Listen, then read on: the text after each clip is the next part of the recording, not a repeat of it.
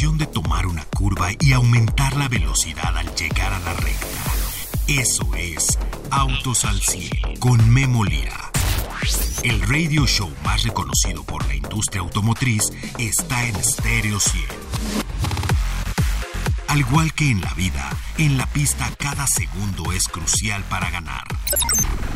Por eso Autos al 100 siempre llega primero.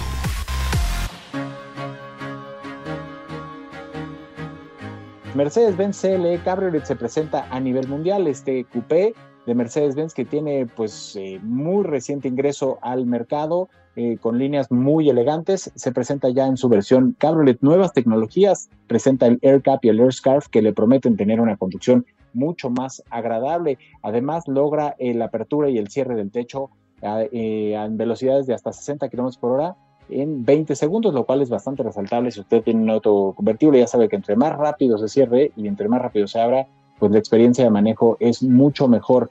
Pues rondará 66 mil euros este vehículo Mercedes-Benz CLE eh, Cabriolet en Europa. No sabemos cuándo llegue a nuestro país, pero pues seguramente lo hará. Así que pues esperemos pronto llegue a nuestro país. Seguramente será un mild hybrid con distintas motorizaciones. Ya le platicaremos de eso cuando llegue a nuestro país. Además, Geely presenta las oficinas eh, corporativas, estrena sus oficinas en nuestro país y pues de la mano de dos modelos que ya conocemos, el Ray y el Geometry C, que el Geometry C es un vehículo 100% eléctrico. Además, conectaremos nuevamente con Memo Liga titular de este programa, quien sigue al norte de Suecia, aproximadamente dos horas y media al norte de eh, la ciudad de Estocolmo, donde está viviendo el Volkswagen Winter Experience. Nos va a platicar todo ya sabe que el día de ayer estuvimos platicando muchos detalles y le vamos a platicar todavía más profundizando. Además, Suzuki Jimny presenta la versión 5 puertas, crece el espacio interior para llevar a la familia y poder salir también del terreno. Paco Márquez está en la península de Baja California probándolo y le vamos a tener toda la información. Estos autos al 100, soy Claudio Zuckerman. Arrancamos. Autos al 100 con Memo Lira.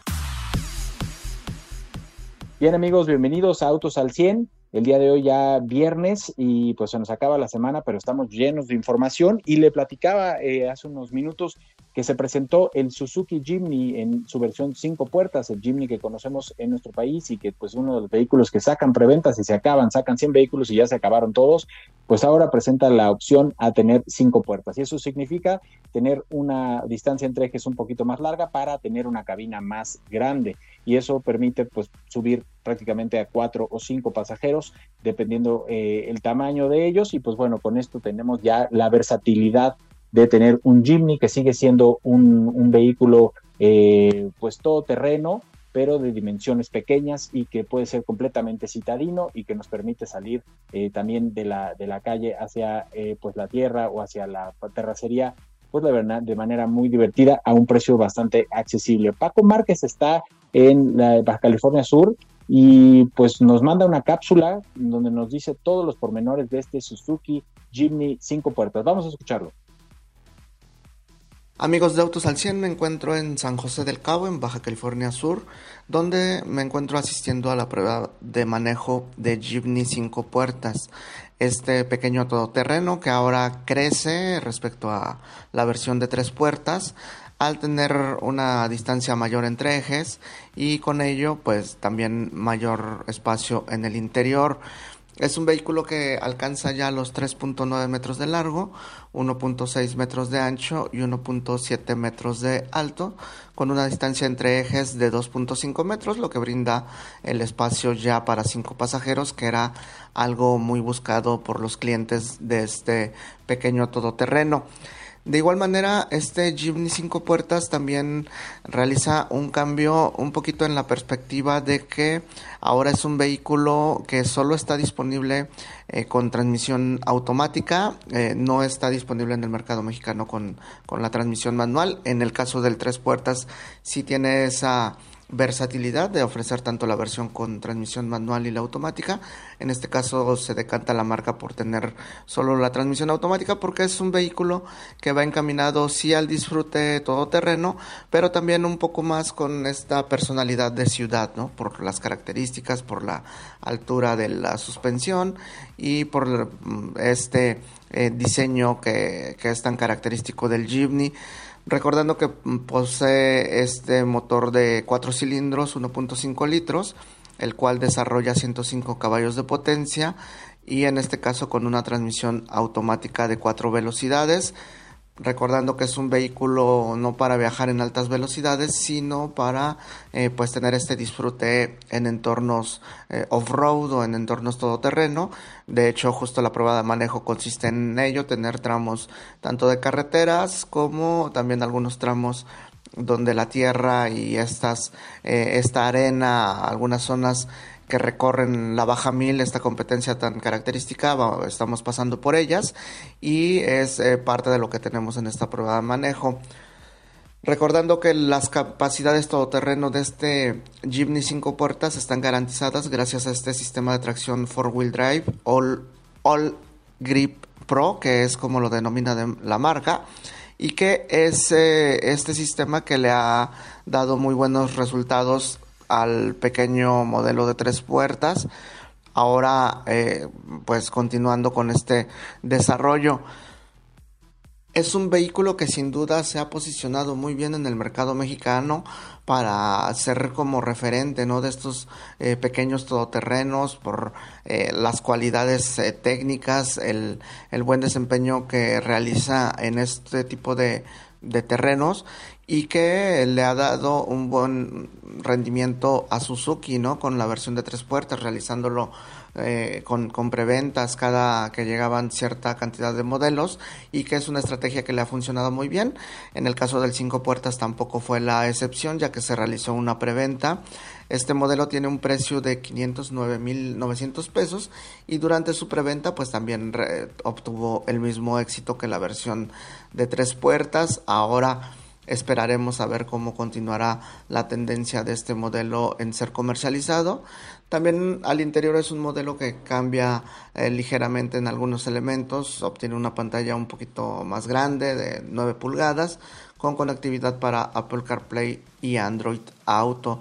Es algo que también era necesario en este vehículo, ya tener un interior muy diferente, un interior tecnológico con con mayores elementos, lo cual pues ha obtenido en esta versión de cinco puertas. Y bueno, es así como llevamos a cabo ya esta prueba de manejo donde estamos recorriendo algunos eh, diversos caminos para comprobar el desempeño de este vehículo y ya les tendremos pues ahora sí que la experiencia completa más adelante de en esta prueba de manejo de Suzuki Jeepney de cinco puertas. Bien, pues muchas gracias a Paco Márquez, que está ya en California Sur, y así que ya lo escuchó, ya fue una preventa que se inició el día de ayer en línea, eh, aproximadamente mil unidades, mantiene la motorización, 509.990 pesos para este Suzuki Jimny de cinco puertas, únicamente transmisión automática, mantiene el mismo motor de 105 caballos de fuerza y pues bueno, las características, el equipamiento y la calidad que siempre destaca a los vehículos de Suzuki. Ahí está presentado ya eh, Suzuki Jimny de cinco puertas para quien quiera subir a la familia y tener un poquito más de espacio. Ahí está ya el Suzuki Jimny de cinco puertas. Y me dicen que ya está Memo Lira desde el norte del mundo, allá al norte de Estocolmo. Memo, ¿cómo estás? ¿Qué tal, Claudio? Me da mucho gusto saludarte a ti, a todo el auditorio de Autos al 100. Me da mucho gusto eh, poder hacer esta conexión porque sí ha sido un poco complicado. Eh, sin embargo, bueno, pues esta área, eh, pues me parece que tiene internet eh, bastante, bastante bueno. Fíjate que, bueno, pues estamos, como tú lo dices, a dos horas, ayer se los, se los comentaba, estamos básicamente a dos horas en avión al norte, totalmente en línea, en línea recta al norte de Suecia. Es una comunidad que se, una ciudad que se llama Advisjur, está en una provincia de, de Suecia que se llama Norrbottensland. Eh, es una provincia que quizás ustedes han oído muy bien en algunos programas, de hecho hasta en algunas caricaturas se dice, se llama Lapland, esta, esta parte de, Suecia. Y para darles un poquito por dónde estamos, esta, esta comunidad tiene el 23.5% de toda el área de Suecia, que es enorme Suecia. Eh, la verdad es que es muy, muy grande. Imagínate, dos horas en avión y todavía podríamos viajar otras dos horas hacia el norte. Esta esta ciudad tiene 200, perdón, toda esta área que les digo tiene 250 mil habitantes y es el 2.8 de la población eh, sueca. Así es que, bueno, pues sí estamos un poco remotos en esta región. Déjame decirte que aquí, en esta región, pues como te mencionaba ayer, los lagos llegan a una congelación especial que permiten hacer pistas. ¿Cómo es la pista que hemos manejado el Golf R? Mira, tenemos cinco, eh, cinco tipos de pista. Hay curvas de hasta 100 metros de diámetro para poder hacer drifting de entrada y salida a las curvas casi, casi de 360 grados. Hay áreas dinámicas y hay hasta 40 diferentes tipos de curso dentro de lo que son las pistas. Básicamente en todo el trazado hay 10 kilómetros de trazado. Esto es en lagos congelados. Este lago que está, por cierto, muy cerca, el de Volkswagen tiene un lugar especial aquí. Este lago que, por cierto, pagan una cuota al gobierno, como te dijo eh, el día de ayer. Bueno, pues eh, eh, se llena, primero se congela el agua, luego eh, se llena de nieve y hay que quitar la nieve y ahí se traza el curso. Para que un coche pueda pisar la nieve, el hielo, perdón, el hielo tiene que tener un espesor de 10 centímetros. Nosotros andábamos en hielos de 15 y 10, eh, de 15 y 20. ¿Por qué lo sé? Porque hay taladros que van hacia abajo y ahí está la medida, se puede medir perfecto. Para que aterrice un avión en los hielos congelados se necesitan 80 centímetros. Aviones de carga fuertes eh, eh, eh, militares, 80 centímetros, nosotros andábamos en 20. Y bueno, pues aquí la percepción de lo blanco es lo que juega con tu visión. Tú, bien sabes, Claudio, amigos, que el 85% de la información para poder manejar es visual. Todo lo demás es solamente un 15%. ¿A dónde va el auto? A dónde van los ojos. Si el auto lleva el eje trasero drifteando, como le decimos, o suelto, eh, Claudio, si ponemos el volante hacia donde van los ojos y los ojos van hacia la salida de la curva, hacia allá vamos. Así es esta eh, pues experiencia, este driving school de Volkswagen en lo que son hielo, eh, Claudio pues eh, necesariamente es impactante todo lo que nos dicen los datos, es súper relevante esto de tener el espesor del hielo, porque son datos que, que pues no los tienes hasta que lo vives ahí, y, y esto del espesor del hielo para, para que haya los, para que exista la pista de, vehículos. Un trazado de 5 kilómetros es el que estás manejando ahí con Volkswagen, con distintos vehículos y con las tracciones 4Motion y particularmente en el Golf R que te permite tener un modo ahí, bueno, inclusive que se llama creo que Nürburgring, Nürburgring Mode, y pues bueno, que te permite seguramente tener una desconexión del eje trasero eh, distinta para poder eh, manejar. Memo, platicábamos ayer de cómo es el, el, manejo en hielo, en donde prácticamente no mueves el, el volante y, y, pues prácticamente todo se, se, mueve con el acelerador, o sea, simplemente girar muy poco. Es más, si lo giras de más, te sigues de frente, ¿no?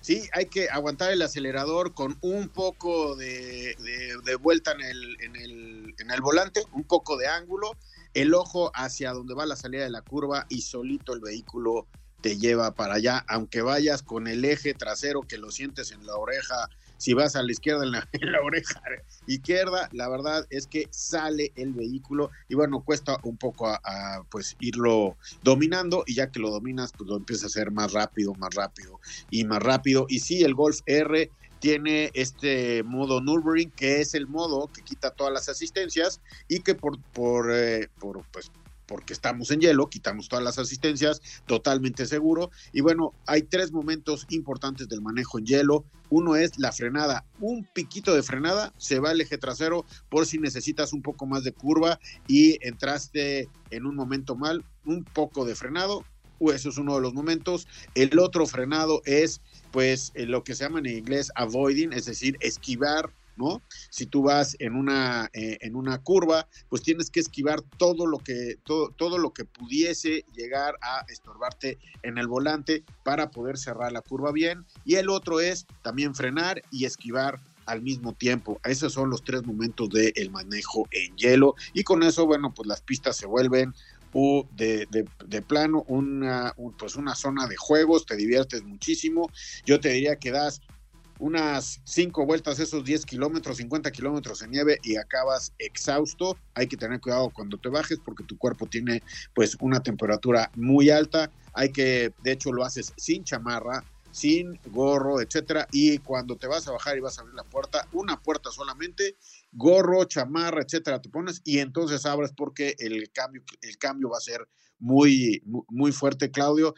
No hay que olvidar que usamos llantas con 400 spikes para nieve eh, para hielo, perdón, aunque las ocupamos en, eh, en, eh, en, nieve, en lo que se quita la nieve y llegamos al hielo.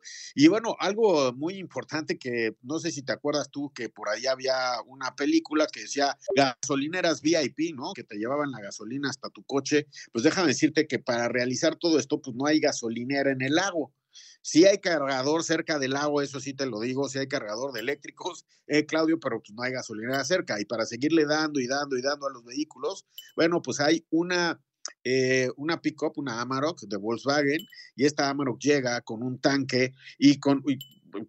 básicamente con una manguera normal, como si estuvieras en una gasolinera y vuelve a repostar a todos los vehículos. En este caso estábamos en puros vehículos R, después llegó el ID3 y luego el ID7, Claudio.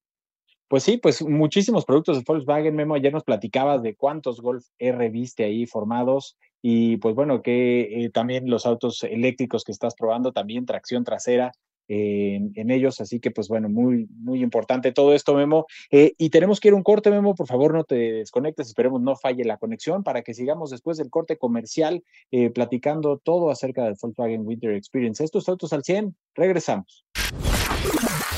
Ajusta los espejos retrovisores y pisa el acelerador. Continuamos en Autos al 100.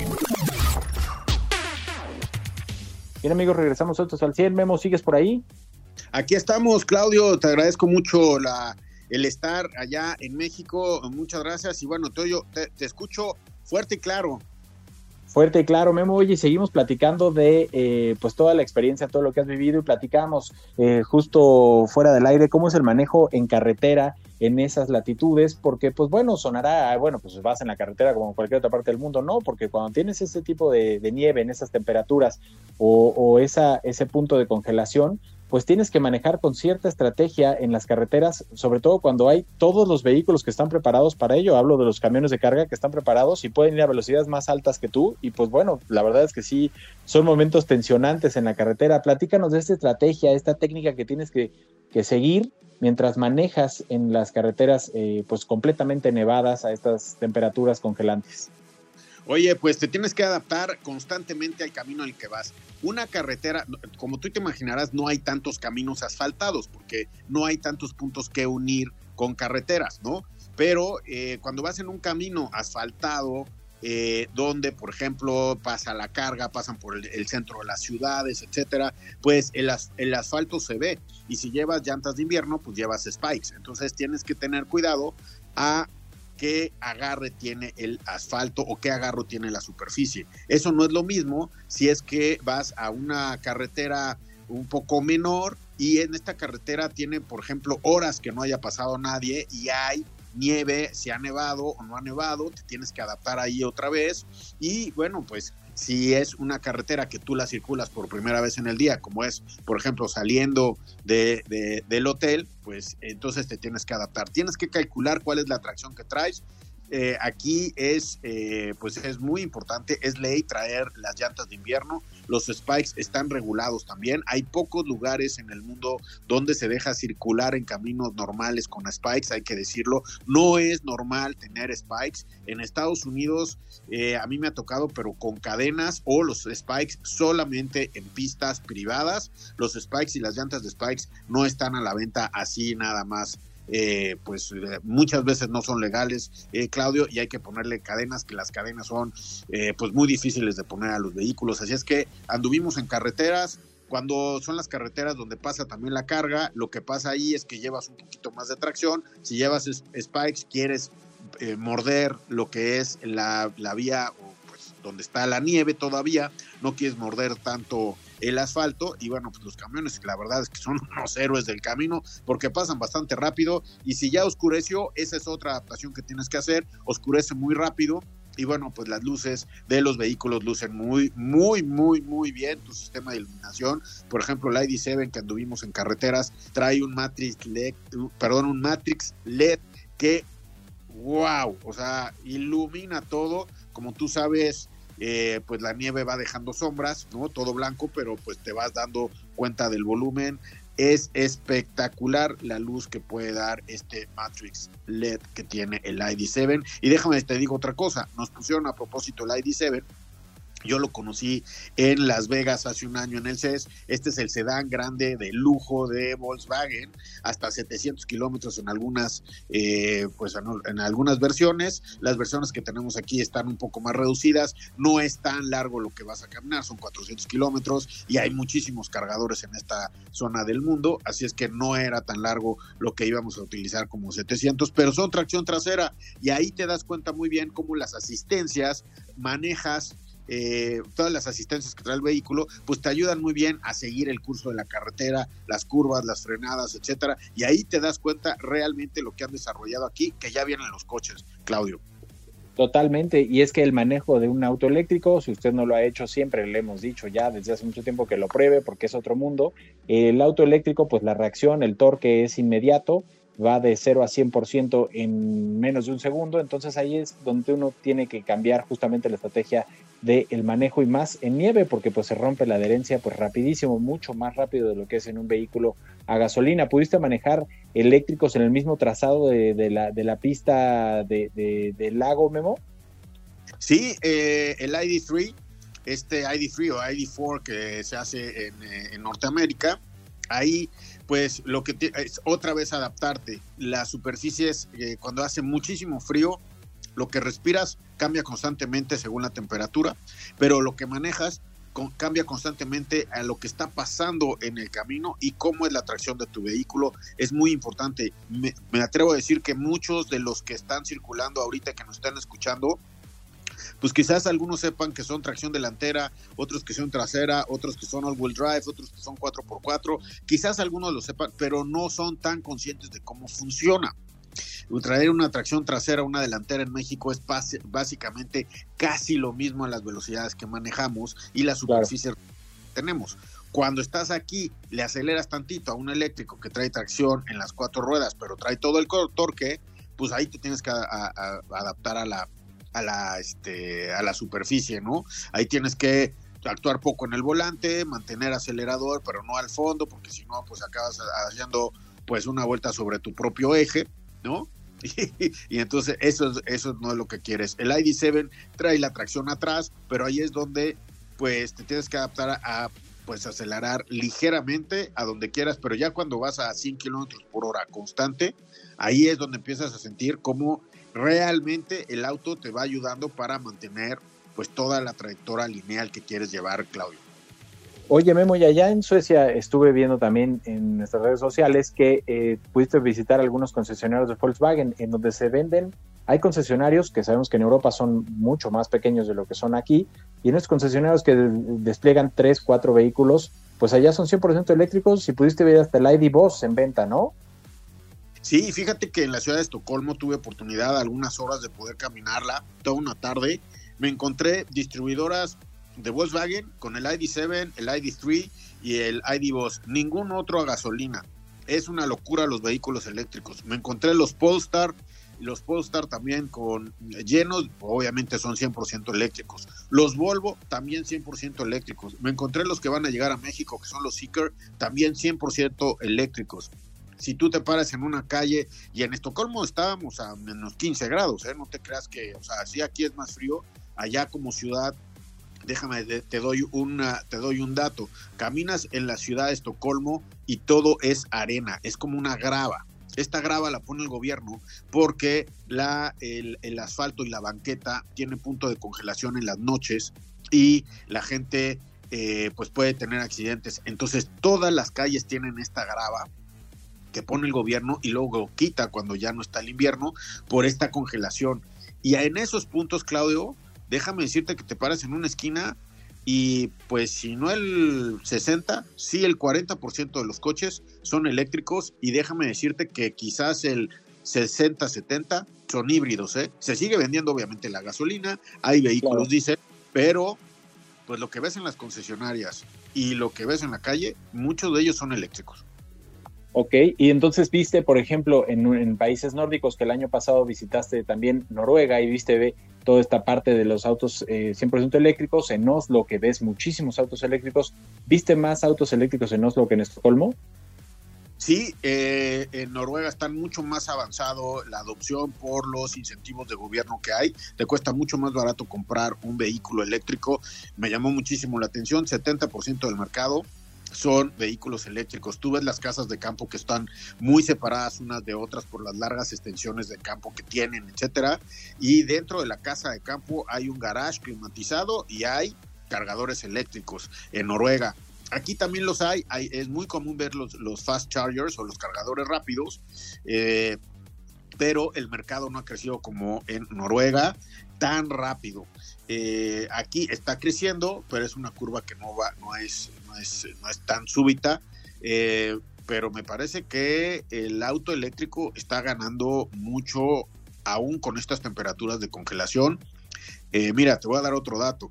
El ID7 me bajaba en la gasolinera, lo podía pagar, dejaba un, botón de acondicionamiento porque inclusive en una ciudad como México puedes dejar el auto acondicionándose pero no tenía mayor problema.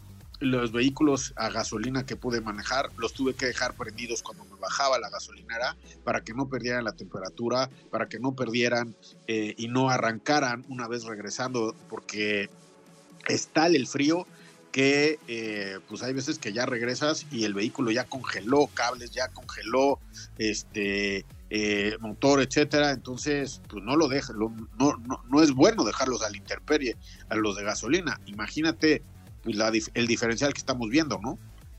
Totalmente, totalmente. Pues sí, ya es que en esas latitudes se sufren otro tipo de, costumbres y otro tipo de estrategias con respecto a todo y, por supuesto contra los vehículos. Vemos que nos acaba el programa lamentablemente, pero pues de verdad que interesante todo el Volkswagen Experience que has vivido en Suecia. Eh, te esperamos ya por acá seguramente para iniciar el programa la próxima semana y pues para que nos platiques ya eh, pues todavía más detalles de todo el cierre que, vas a vivir en, este Volkswagen Winter Experience al norte de, Suecia que se ve algo pues inolvidable.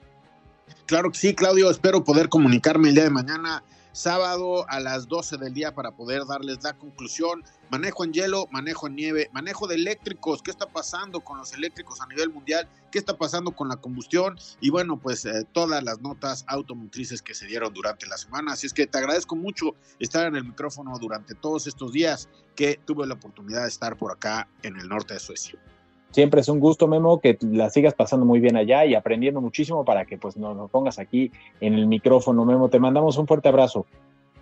Gracias, Claudio, y gracias a todos los que hacen posible estas transmisiones, a NRM Comunicaciones, al Magic Amarillo, que ahora sí hizo la magia helada, Claudio. Totalmente, agradecemos muchísimo la producción siempre de, Pedro que nos conecta a través del mundo y sobre todo también a la gente que nos ayuda en los controles. Eh, Memo, pues agradecer también a todos que nos dieron la oportunidad de estar al frente de este micrófono durante esta semana y eh, pues soy Claudio Zuckerman, nombre titular de este programa, Guillermo Lira, quien ya escuchó está al norte de Suecia. Nos despedimos, quédese con NRM Comunicaciones y nos escuchamos mañana a las 12 en punto del mediodía. Un abrazo, hasta luego. Todo motor necesita descanso y mantenimiento para rendir al máximo. Por eso el garage de Autos al 100 se cierra hasta la siguiente emisión. No te la pierdas, porque Memo Lira y su equipo tendrán para ti toda la información de la industria automotriz. Autos al 100, a través de Stereo 100, siempre contigo.